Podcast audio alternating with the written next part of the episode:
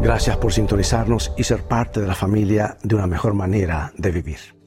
Leo de la palabra de Dios lo que dijo Jesús, y seréis aborrecidos todos por causa de mi nombre, mas el que perseverare hasta el fin, éste será salvo.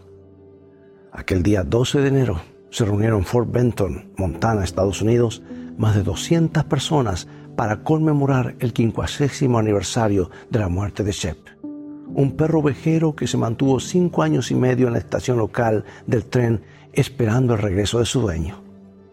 La vigilia de Shep empezó en agosto de 1936, cuando vio cómo metían el féretro de su dueño en un tren para enterrarlo en un cementerio distante.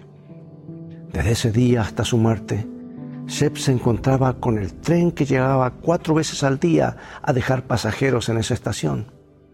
Personas amables se encargaban de dar comida al perro. La vigilia terminó el 12 de enero de 1942, cuando el fiel perro resbaló y se cayó bajo las ruedas de un tren que llegaba. El señor Steve McSweeney, de 63 años, asistió a la conmemoración.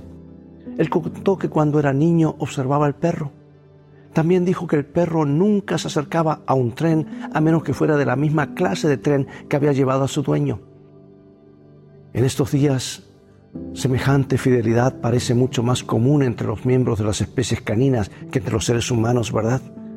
Y esta falta de constancia, de fidelidad hacia la persona, así como a los principios, no está mejorando con el paso del tiempo.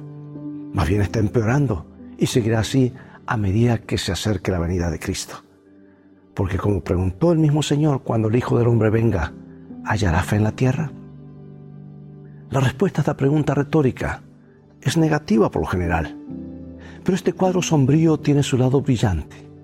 Veamos estas palabras de ánimo de este libro maravilloso que te recomiendo Profetas y Reyes, que dice así, entre los habitantes de la tierra hay dispersos en todo país quienes no han doblado la rodilla ante Baal, como las estrellas del cielo que solo se ven de noche, estos fieles brillarán cuando las tinieblas cubran la tierra y densa oscuridad los pueblos.